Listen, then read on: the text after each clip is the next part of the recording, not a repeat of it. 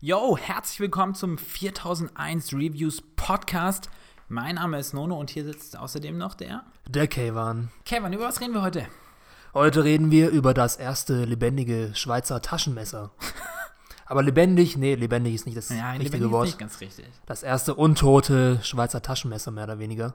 Gespielt von Daniel Radcliffe, Swiss Army Man. Genau, wir reden über den Film von Daniel Scheinert und Dan Kwan. Wir wünschen euch viel Spaß mit der Filmkritik.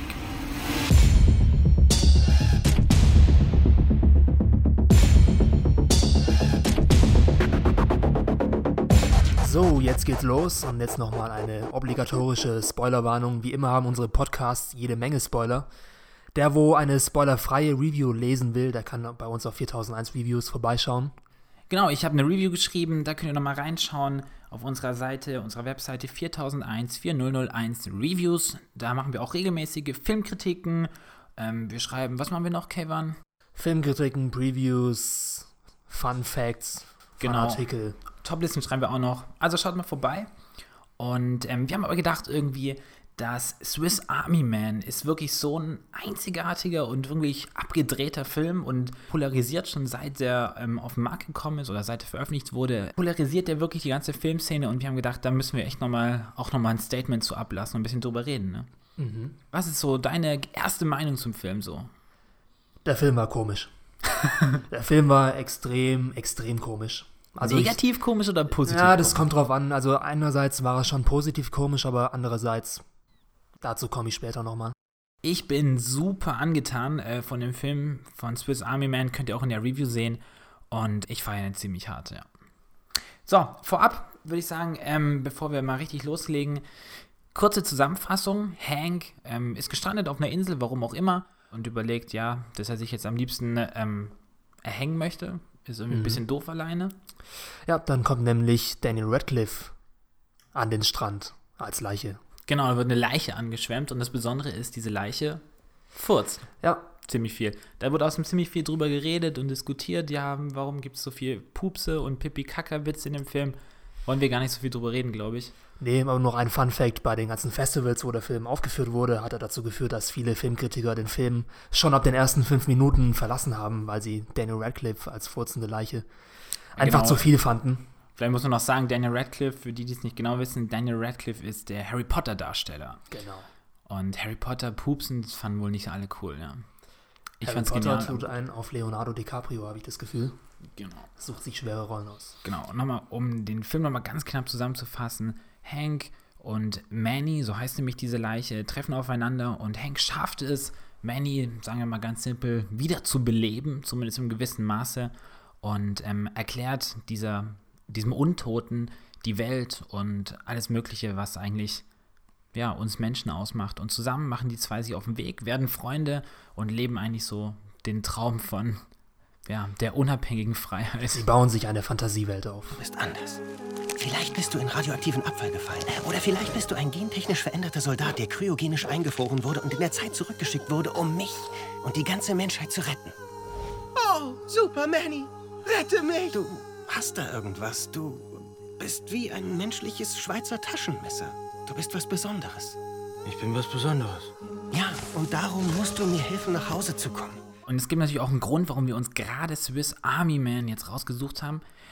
Und zwar dieser Film ist nicht nur einfach besonders, sondern auch interessant ist, wie dieses Regieduo, The Daniels oder Daniels nennen die zwei sich, weil sie beide mit Daniel anfangen, wie dieses Regieduo eigentlich sich entwickelt hat, sind eigentlich Musikvideoproduzenten oder haben Genau, vor allem Musikvideos gemacht und ähm, Kurzfilme haben sie auch noch gemacht. Und alles irgendwie so online und relativ Indie-Filmmäßig. haben den alternativen Weg gewählt, mehr oder weniger, zu der normalen, zum normalen Weg, den normalerweise Hollywood-Regisseure einschlagen auf irgendwelchen total krassen Filmakademien. Okay, ja, jetzt haben wir schon so viel drüber geredet. Was macht denn den Film so besonders, deiner Meinung nach? Die Schauspieler, die Musik, die visuelle Umsetzung auf jeden Mhm. Ja, Fall ja, ja. und die Grundidee an sich, Ja, auf jeden Fall. über die man sich natürlich streiten kann, aber M- Musik hast du gesagt, oder? Ja. Ja, genau. Musik fand ich auch echt genial. Ich würde sagen, lass uns doch erstmal ein bisschen hier über die Idee und über die Daniels erstmal reden. allgemein die Idee hat man so davor noch nicht gesehen. Mhm. Beziehungsweise mir fällt gerade nichts ein, was irgendwie dem Film nahe kommen würde. Beschreib mal, was du, was du meinst du mit Idee. Ja gut, also ich glaube, dass wir eine Filmidee wie diese, dass eine Leiche mehr oder weniger eine tragende Rolle in einem Film spielt und man Ja. auch sich mit der Leiche Ja. identifizieren kann, dass die Leiche einen Charakter hat. Es ist schon eine gewagte Idee, die davor noch nicht so in der Form ausprobiert wurde. Bisschen makaber vielleicht, aber in seiner Umsetzung sehr interessant auf jeden Fall. Ja, genau. Und, und vor allem auch für den Schauspieler, für Dan Radcliffe in dem Fall, der ähm, ja quasi wirklich, also man muss sich diese, diese, diesen Manny, diese Leiche quasi vorstellen wie so eine Puppe, aus der. Wie eine Marionette. Wie, genau, wie eine Marionette, die komplett locker, alles hängt runter. Die Arme können sich nicht aus eigenem Antrieb bewegen und ähm, das ist auch schauspielerisch schwer, weil Daniel eigentlich, und das hat er auch selber mal gesagt, die meiste Zeit irgendwie im Schlamm rumgelegen ist. Ja. Ja, da gibt es auch noch einen kleinen Fun-Fact, weil da wollten die Regisseure eigentlich für Manny, für die Leiche, wollten sie eine Puppe anfertigen. Ja, genau, habe ich auch gelesen. Aber der ja. Daniel Radcliffe, der wollte den harten Weg gehen und hat sich dann ja, dazu entschieden, dass er in jeder einzelnen Szene selber zu sehen sein will. Und ja, dass er alles das selber merkt macht. man auch, ja. Auch so sehr, wie es sich dort verrenkt. Ja. Ich würde gerne noch mal kurz, ähm, mal noch mal kurz auf das Regieduo Daniels eingehen. Ein bisschen an Freddie Wong erinnern die zwei mich. Also an den YouTube-Kanal Rocket Jump. Und wie auch immer, die zwei haben sehr viele, sehr interessante Musikvideos gemacht. Könnt ihr auf jeden Fall mal reinschauen. Und auch sehr absurde, also wirklich verrückte Kurzfilme. Und zwar Kurzfilme meine ich wirklich so 1 Minute 30 Filme, ja. Also es gibt zum Beispiel einen, den finde ich sehr geil, der heißt My Best Friend's Sweating. Wie Wedding quasi, nur Sweating. Macht irgendwie wirklich keinen Sinn. Zwei unterhalten sich, die beiden, und der eine fängt auf einmal an, vor seiner Hochzeit sowas von schlimm zu, zu schwitzen, ja, dass, es, dass er sich in kompletten Wasser auflöst oder sowas, ja.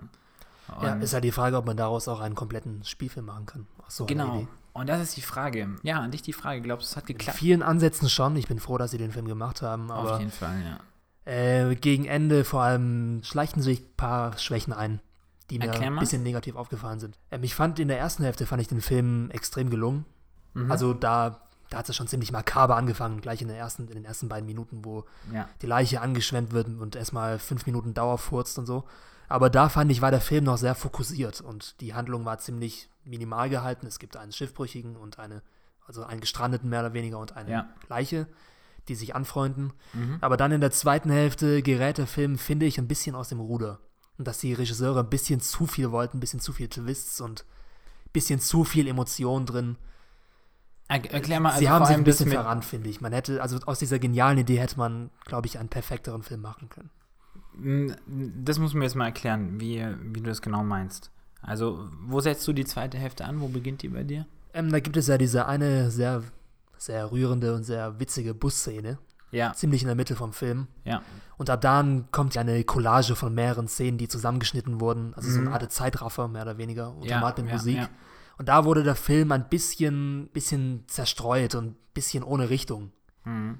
Dieses Fokussierte, was der Film davor hatte, dass er dieses Thema, einfach diese Grundidee, diese geniale Grundidee, dass er die einfach so, so gut ausnutzt. Mhm. Da hat er sich einfach in der zweiten Hälfte ein bisschen verrannt und wollte zu viel andere Sachen noch mit reinbringen, fand ich. Ich würde auch sagen, ich würde den Film auch eigentlich so in, in drei Teile eigentlich teilen. Und das erste, was die zwei erreichen wollen, ist, sie wollen überleben, beziehungsweise vor allem Hank, gespielt von Paul Dano. Und Money will möchte, wiederleben. Genau, und Money möchte wiederleben, also es geht um Leben. Und in der zweiten Hälfte ist es so, dass sie auf einem Handy von Hank, der hat noch so ein bisschen Empfang, sieht ähm, Manny, die Leiche, quasi ein Foto von einem Mädchen, in das sich eben Hank irgendwie schon vor seinem Stranden verliebt hat. Und Manny verliebt sich auch eben in das Mädchen. Und die beiden entscheiden dann quasi, dass sie zusammen dieses Mädchen suchen wollen, ja, oder wieder aus der Wildnis zurück zu diesem Mädchen bekommen. Und das klappt eben nur mit dem Schweizer Taschen Taschenmesser.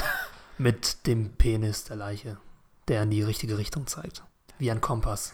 Ein paar Jahre später, da heiratet ihr. Es gibt eine kleine Hochzeit, nichts Großes und ihr bekommt Zwillinge. Und du brauchst einen zweiten Job, um die Rechnung bezahlen zu können, aber das ist egal, weil, weil du mit deiner Familie in den Ferien immer zelten fährst und, und du sagst dir, dass sie mit grauem Haar noch viel schöner aussieht. Manny! Manny! Ich glaube, meine Liebesgeschichte bringt dich zurück ins Leben. Oh! Oh! Oh! Er bewegt sich! Was passiert da? Ah! Was ist das? Er lebt noch! Was ist Er das? bewegt sich! Genau, das ist zum Beispiel so eine dieser verrückten, verrückten Einfälle von den zwei, dass dieser, dass der Penis von Manny, der ziemlich groß ist. ähm, Ziemlich. also keine Angst, man sieht den nicht wirklich, man sieht Nee. den nur in der Hose oder so, aber das reicht schon. der, ähm, äh, gibt die Richtung an. Das ist so eine dieser verrückten Ideen, ja. Ja. Was gibt es noch so für verrückte Ideen, die die Daniels reingebaut haben? Äh, natürlich das Jetski-Boot. Ja, also das ist ja gleich in den ersten drei Minuten des Films, wo dann der Hank mit der Leiche, die anfängt zu furzen, so stark zu furzen, dass sie damit die Insel verlassen können, indem er die wie ein Motorboot reitet. Ja, wie ein Jetski, genau. Ja. Und das Eine ist sehr epische Szene, die aber trotzdem so makaber ist und so absurd. Das hat mich schon gleich so in die Stimmung eingebracht von dem Film. Genau, und das ist ja auch der Punkt, wo viele, glaube ich, dann auch gleich rausgegangen Ja. sind. Und das finde ich eigentlich das Schöne, dass der Film, wenn man sagen würde, der Film nimmt sich nicht ernst, das ist falsch. Ich finde, die, die Daniels, oder man muss es vielleicht so sagen, die haben den ursprünglich dieses Drehbuch mal gepitcht und haben gesagt, also vorgestellt, so vor Produzenten und so, und zwar als Witz. Die wollten eigentlich nur die Produzenten treffen, haben die Geschichte einfach erzählt. Und irgendwer meinte dann jemand, ja, produziert den doch. Und und sie haben jetzt in dem Interview auch gesagt, so, so tief, tief in ihnen drin, ja, wussten sie, dass sie diesen Film auch machen wollen, ja. Und du hast ja auch gesagt, du bist froh, dass sie ihn gemacht haben. Aber gerade diese, diese verrückten Einfälle, die auch viel Pipi-Kaka-Witz und so Ja. weiter haben, ja, wenn man quasi nicht so spießig ist und sagt, oh mein Gott, sie haben, da hat jemand gepupst oder sowas, jetzt muss ich aber aus dem Kino rausrennen, dann ist der Film man kann so richtig eintreten, finde ich, in so einen wirklich sehr emotionalen, sehr nachdenklichen Film eigentlich. Und Auf jeden Fall, ja. Aber ich kann auch verstehen, wenn es für manche einfach zu viel war.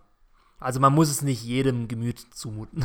was Film. gibt's denn alles so an schlimmen Dingen? Ja, einfach Pupsen? wie dieser, ja, wie diese Leiche einfach benutzt wird. Dieses, dass man einfach dieser, diesem Körper komplett die Ehre nimmt, mehr oder weniger, die dann, ja, wie, halt ein Schweizer Taschenmesser einfach funktioniert. Ja, genau, also man muss mir mal erklären, dass der ähm, Hank kann eben Manny benutzen. Mit seinen Pupsen kann er das Lagerfeuer anmachen. Er kann Das ist schon so widerlich manchmal. kleines Maschinengewehr benutzen, äh, als Wasserspender. Wasserspender, das waren der Genau. widerlichsten Sachen. Ja. Ich würde gerne jetzt noch mal ein bisschen über den Cast reden. Der ganze Film ist fast nur ein Kammerspiel eigentlich. Es gibt eigentlich nur zwei Darsteller, Paul Dano und äh, Daniel Radcliffe. Wie haben die zwei dir gefallen? Ja, die haben mich ein bisschen an Ron und Harry erinnert. Das war, Nee, ja, ja, also Daniel Radcliffe hat ja selber gemeint, es wäre sein, Lieblings, sein Lieblingsfilm von seinen Ja. bisher gedrehten Filmen. ja, ja. Und ich kann auf jeden Fall verstehen, warum. Mhm. Also das, was Daniel Radcliffe da abgeliefert hat, vor allem, ist schon vielleicht keine Oscar-Leistung, aber schon richtig klasse und hat man so davor auf jeden Fall noch nicht gesehen. Und Paul Dano, Ich, ich finde, weil kurz zu Daniel, ich finde das auch, äh, Daniel Radcliffe, ich finde das interessant, dass du das ansprichst mit dem Oscar. Ich habe sehr, sehr lange auch über nachgedacht, ob ich irgendwie das Wort Oscar in meiner ähm, Filmkritik reinschreiben soll oder nicht, oder ob ich mich aus dem Fenster lehne. Ich fände ja persönlich, ich fände eine Nominierung auf jeden Fall Eine Nominierung, ja. wert. besser Nebendarsteller. Auf jeden Fall. Und Oscar ist, die Oscars sind ja immer relativ konservativ, ja. Ich weiß nicht, ob die dazu die Größe Mhm. haben, dem Film das zu geben, aber, aber gut, lassen wir es dann mal stehen. Du wolltest das zu Ja. Paul Dano sagen. Ja, Paul Dano war halt schon extrem schrullig.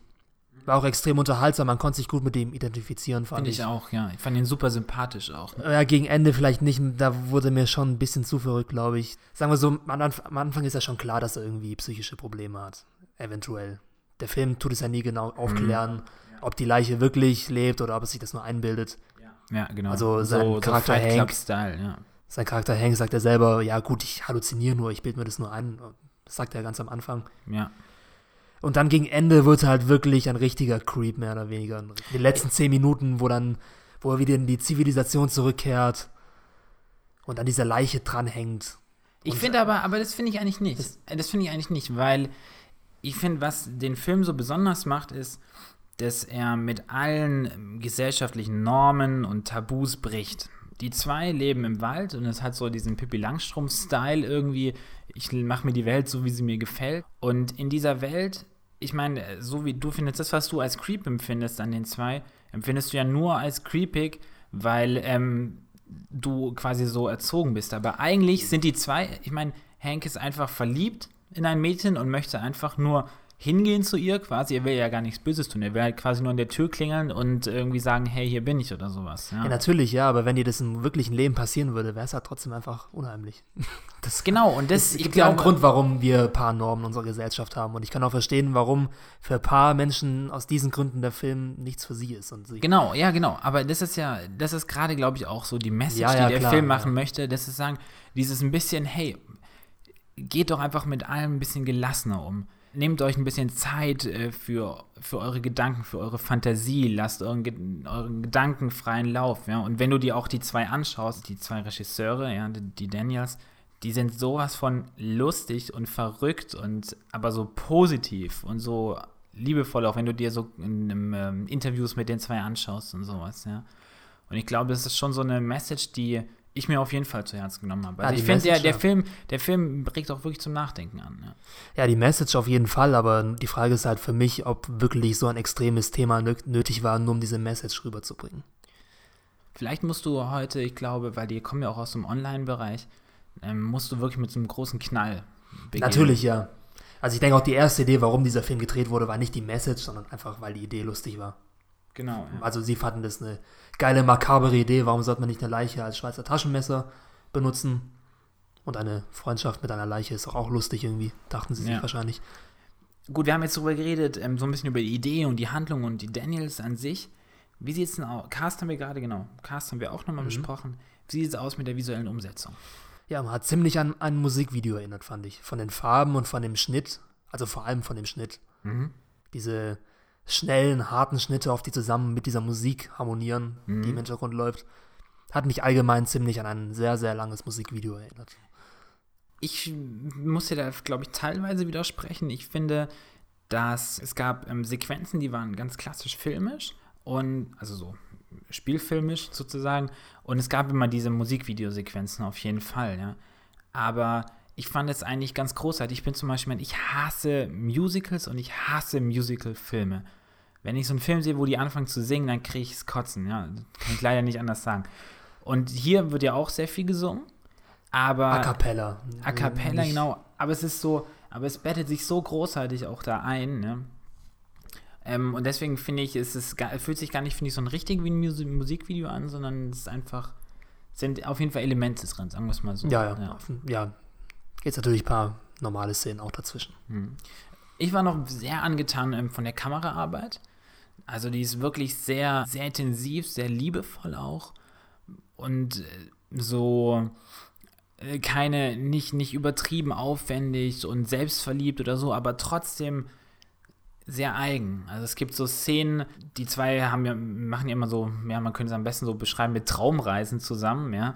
Und es gibt so wirklich, diese Kamera schafft es wirklich, dieses Traumhafte einzufangen, dieses ohne Surreale, dieses, genau. genau, dieses, danke, dieses Surreale, ohne dass es irgendwie übertrieben oder peinlich wird. Ja. Und das ist schon, schon auch eine Kunst, ja. Setdesign. Die zwei ähm, finden ja relativ viel Müll im Wald okay. und bauen sich dann quasi aus diesem ganzen Müll, bauen die sich irgendwelche Autos, bauen sich Hütten und Häuser, ähm, bauen sich Kleidung und das finde ich ist genial. Das sieht so wunderschön. Also es, man sieht es auch so ein bisschen im Trailer, ja, was sie sich da für verrückte Dinge bauen. Also was man sieht wirklich dieses Art Department, also das Production Design hat sich da auch wirklich sowas einfallen lassen und so einen wirklich einen ganz eigenen Stil, ein ganz eigenes Design geschaffen. Und das ja. finde ich echt geil, weil das ist wieder so ein Punkt. So habe ich das einfach noch nicht, zumindest nicht in der, der Fülle gesehen. Vor allem die Busszene muss man da erwähnen. Da bauen sich ja Manny und Frank, sagt Frank, Hank und Manny, bauen sich einen Bus zusammen, einen fiktiven Bus aus genau. Baustämmen, genau. ja. damit sie eine Szene nachstellen können, wie, wie man dieses Mädchen, dieses mysteriöse Mädchen auf dem genau, Handy kennen. Ja. Genau, die tun so, als ob können. sie quasi als ähm, ob Sarah, so heißt das Mädchen, als ja. ob ähm, die quasi den Bus betritt, ja. Ja. Damit sie sich quasi dort in diesen Ort träumen. Und Hank tut ja ein bisschen so, als ob es Manny seine Freundin gewesen wäre. Und dreht ja, ja ein, genau. hey, du kannst wieder zusammen sein. Und in Wirklichkeit tut er wahrscheinlich nur sich selbst damit. Aber diese, diese Busszene, um auf die zurückzukommen, die ist wirklich, wie du sagst, ich, also ich finde die wirklich genial. Jetzt sagt auch Daniel Radcliffe selber, das ist seine allerliebste, oder er hat da, glaube ich, gesagt, das sind die besten sechs Minuten, an denen er je ähm, beteiligt war. Und wenn es dann Daniel Radcliffe, hat zumindest bei großen Produktionen schon mitgemacht, sagen wir es ja. mal so. Also es gab auch viele coole Szenen in Harry Potter, das kann man jetzt auch nicht so sagen. Nee, aber ich finde, diese Busszene ist ähm, so genial, weil wirklich, ich habe auch nochmal geschaut, da ist auch kein also kein wirkliches CGI oder sowas drin, sondern es sind wirklich Daniel, ähm, also ähm, Manny lehnt an einem Busfenster, was kein Fenster ist, sondern eine Plastikplane. Und Hank ähm, hat hinter der Plastikplane so ein paar Fotos auf so eine ja, Wäscheleine gereiht und zieht die so dran vorbei. Und es sieht Und halt einfach, man, es, es sieht kurz, aus wie eine Busfahrt. Und das Ding war, ich habe den Trailer gesehen und Ja. habe kurz diese Szene gesehen und ich dachte halt wirklich, dass er da im Bus sitzt. Also es sah Ja, so krass. echt aus. Ja, es sah so echt und aber es ist trotzdem, ich habe echt nochmal richtig hingeschaut, es ist wirklich nur so eine Plastikplan, die bewegt sich Ja. auch leicht im Wind. Und er hat noch so, er hört noch Musik in Anführungszeichen, er hat so ein kleines Kord, so eine, so eine äh, Schnurkordel im Ohr oder sowas. Und Ja. eine coole Sonnenbrille. Und eine ziemlich coole Sonnenbrille. Also das ist wirklich so, so einzigartig. Und wenn man das beschreibt und diesen Film vielleicht nur so einzelne Fotos sehen würde, dann würde man echt denken, what the fuck, was für ein Scheißdreck, ja. Aber ich finde, gerade in solchen verrückten Szenen schaffen die Szenen, das ist so, this is where the magic happens. Ja, ja. Also, es ist wirklich, es steht so ein magischer Moment, wo du einfach, ich weiß nicht, wie es dir ging, als du der Film fertig war, wie hast du dich gefühlt? Als der Film fertig war, das ist ein anderes Thema, aber während der Busszene zum Beispiel habe Ja. ich mich, ja, nicht unbedingt Gänsehaut, aber ich war schon beeindruckt von dem, was ich gesehen habe. Ich, weiß nicht, ich hab, bei mir hat der Film Es war halt so eine Wärme, der Film war extrem positiv eigentlich, genau, auch wenn es so, ja, eine, ja. so eine makabere Thematik ist. Aber der Film hat einen eher abgeliftet, Ja, anstatt, dass total, man, anstatt dass man depressiv wird davon. Ja, das finde ich auch, ja. Lass mal, das ist ein ganz guter Punkt, um mal auf die Musik zu, zu sprechen zu kommen, weil ich glaube, die Musik ist wirklich ein Element, was auch diesem Film nochmal ganz viel Seele verliehen hat. Ba, ba, ba. Es geht nie mehr aus meinem Kopf. Ja, Scheiße. ja, also ist so göttlich, ja. Ich höre es auch schon seit drei Tagen irgendwie so den Oh, Soundtrack in Jesus. Dauerschleife, ja. Das war mal schon eine geile Abwechslung auf jeden Fall. Zu einem normalen Soundtrack von einem Orchester eingespielt. Diesmal nicht. Diesmal gibt es nur mehr oder weniger zwei Stimmen, nämlich die von Paul Dano und von Daniel Radcliffe, die zusammen a cappella singen. Und es sind normal, das sind zum Teil wirklich Mhm. Pop-Songs, wie zum Beispiel Cut Night Joe, die total neu interpretiert Mhm, wurden. Ja, ja, genau. Eine total sentimentale Version von Cut Night Joe. Where did you come from? Irgendwie so, ich weiß auch nicht mehr. Und es war halt einerseits total lustig, aber andererseits auch schon bewegend irgendwie, der Soundtrack. Genau, und, und dazu kommt ja auch, dass äh, Paul Dano macht ja auch selber so ein bisschen Rockmusik und Daniel Radcliffe, das war auch so ein Grund, Daniel zu, also Daniel Radcliffe zu casten für die zwei, hat ja auch am Broadway in New York ähm, in einem äh, Musical schon mitgespielt oder mitgesungen, wenn man so möchte. Ich finde, ja, ich finde das Wahnsinn, wie die zwei das einsp einspielen und einsingen, das sind, wie du sagst, so ganz, mh, ganz, ganz sentimental berührende, ganz zärtliche ähm, Musikstücke. Allerdings muss ich sagen, dass ich fand, dass in der zweiten Hälfte dieses, dieser Soundtrack ein bisschen zu overused wurde. Ich ein bisschen benutze repetitiv, so viel ne? Es ist irgendwie immer die, ja, das ist so ein bisschen repetitiv. Ja, das wurde dann, dann in jeder ähnlich- Szene wurde es dann verwendet. Sorry, ich habe dich unterbrochen. In jeder Szene wurde es einfach verwendet, egal ob es jetzt wirklich so dramatisch war Ja. oder nicht. Immer dieses. Es war dann manchmal. Ja. Am Anfang hat alles perfekt funktioniert, aber in der zweiten Hälfte, wie gesagt, wie ich am Anfang gesagt habe, hat, fand ich, dass sich der Film in seiner Umsetzung und auch storytechnisch Ja. ein bisschen verrannt hat. Eins, eins würde ich gerne nochmal ansprechen und zwar nur mal so kn knapp.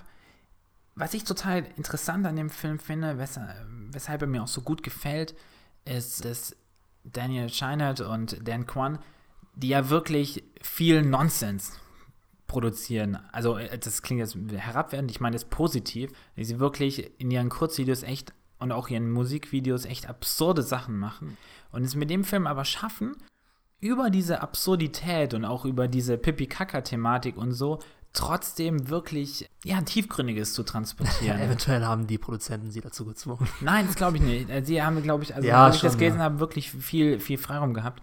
Und ich würde ja gerne einmal, dass wir mal kurz reinhören in einen kleinen Audioschnipsel. Ich will jetzt Sex.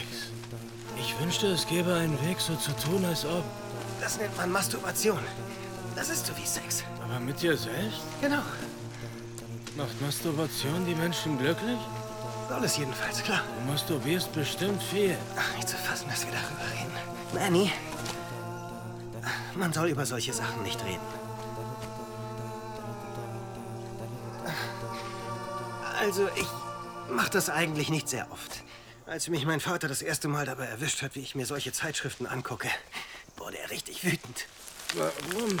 Nun, ich schätze, Eltern erfahren nicht gern, dass sich ihre Kinder solche Sachen angucken. Darum erzählen sie ihnen, dass sie dann in die Hölle kommen. Oder blind werden. Ja, genau. Und jetzt genauso, wie wir jetzt auch in diesem O-Ton hier gehört haben, das finde ich eigentlich ganz cool. Also es ist irgendwie sehr lustig, es ist sehr absurd, aber gerade wie dieser naive Manny eigentlich, weil er einfach sein Gedächtnis verloren hat, eben, er ist ja schließlich tot, Fragen stellt und wie er hinterfragt, wie unsere Welt funktioniert, ja, ähm, offenbart irgendwie dieser Film auch so die Absurdität unserer Welt, ja. Ja, ja, genau. Also wie so ein Kind, was einfach die ehrlichen Fragen stellt Ja. und, und nicht um die Wahrheit drumherum redet, auch wenn sie manchmal ziemlich komisch ist. Genau, und das ist, das ist halt eigentlich so cool, weil ähm, der Film ist absurd, aber er gleichzeitig prangert er an, oder prangert tut er nicht, sondern er zeigt uns gleichzeitig so einen Spiegel, wie absurd halt Dinge bei uns sind. Warum kann man nicht einfach sagen, was man denkt? Ja.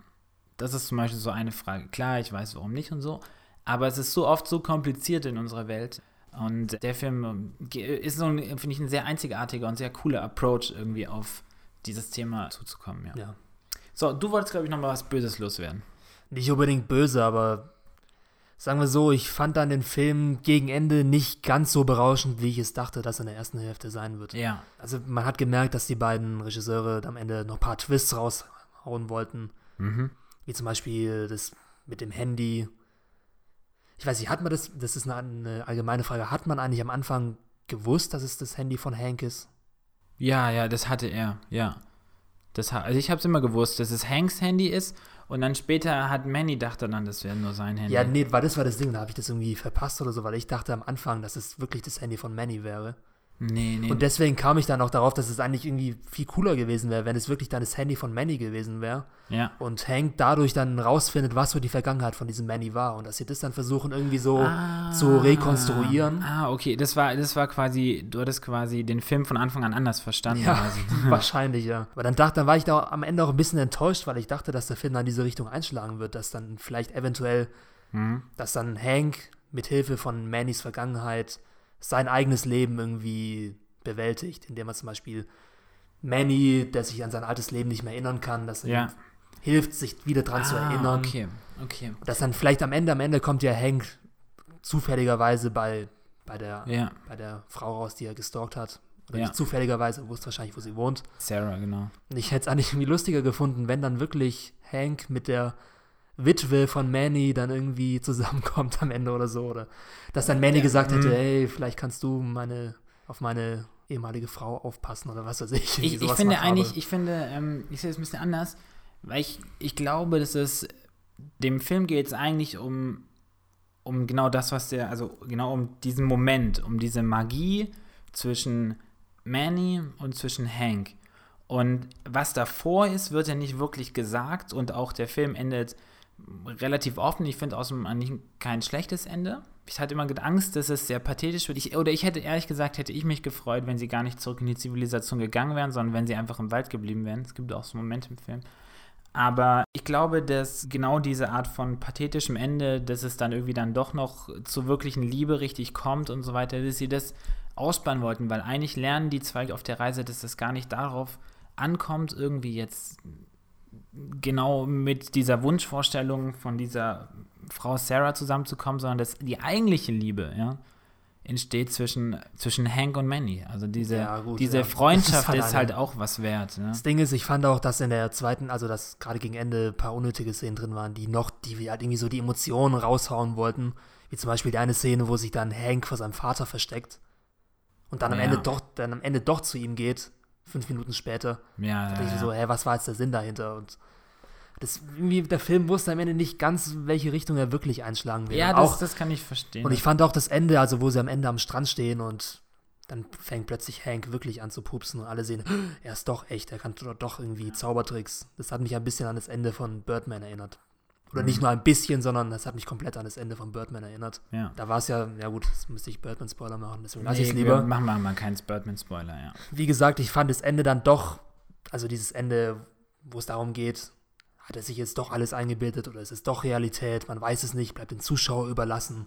Mhm. Das fand ich schon ein bisschen, ein bisschen pathetisch, ein bisschen klischeehaft. Ich hätte mir da lieber irgendwie was anderes, vielleicht ein bisschen, bisschen eine mutigere Entscheidung gewünscht.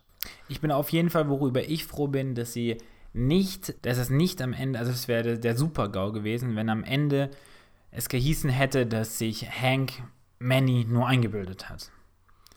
Ja. Weil, wenn das gewesen wäre, das wäre echt tragisch, weil der Film eben diese wunderschöne Fantasiewelt aufbaut und dann damit hätte man die Fantasiewelt zerstört und hat gesagt, das Ja, war das- alles nicht echt. Und so ist es immer noch irgendwie alles echt und ein bisschen rätselhaft und man weiß auch nicht warum, aber es ist auch egal, Ja, weil der Film stimmt einen einfach glücklich. Ja.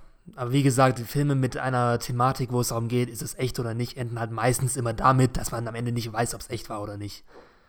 Das ist halt das Ding. Ja, ja, Ich fand es dann halt nicht wirklich mutig von dem Film, dass er dann auch diesen Weg eingeschlagen hat. cool. Gerade, ja, gerade deswegen, was du gesagt hast davor, dass es vielleicht die Welt zerstören würde. Ja, So, ich habe noch eine abschließende Frage jetzt. Willst du mehr Filme von den zwei haben? ja aber kein Sequel. Nee, auf jeden Fall kein Sequel. Aber was glaubst du, mit wem sollen die als nächstes noch einen Film drehen? Ja, das ist die Frage, vielleicht mit Leonardo DiCaprio. Der mal wieder eine neue Herausforderung sucht. Als was weiß ich. Cool. So, ich würde sagen, jetzt ist Zeit fürs abschließende Fazit. Hau raus. Okay, was ist deine abschließende Meinung? Der Film hatte extrem gute Ansätze auf jeden Fall. Und jeder, der auf wirklich absurde und komische, innovative Filmideen steht, der sollte sich Swiss Army Man auf jeden Fall anschauen. Auch wenn der Film nicht ganz das Potenzial entfaltet, was er hätte entfalten können. Also es wäre noch ein bisschen Luft nach oben gewesen. Ja, Aber ich bin trotzdem froh, dass es den Film so gibt. War mal jeden Fall. interessant, auf jeden Fall. Werde ich so schnell nicht vergessen. genau. Und ich glaube, das ist, was du sagst, ist das Entscheidende. Es gibt Leute, die finden den Film total scheiße. Es gibt welche, die wie ich, die finden ihn wundervoll und großartig und brillant. Ich glaube, was bleibt, ist, der Film ist auf jeden Fall einzigartig. Swiss Army Man ist wirklich, steht ganz, ganz alleine in diesem Sumpf von Sequels und Prequels und so weiter. Ich war, bin wirklich total angetan. Also ich finde, das ist ein magischer Film, der wirklich ein wahnsinniges Momentum hat, wahnsinnig viel Emotionen erzeugt und wahnsinnig atmosphärisch ist. Er hat so eine ganz eigene, eigene Stimmung und ist so eine, für mich, so eine Liebeserklärung an, an Freundschaft, an, an Fantasie, an Kreativität, ohne dass er dabei kitschig wird. Das ist meine Ja. abschließende Meinung.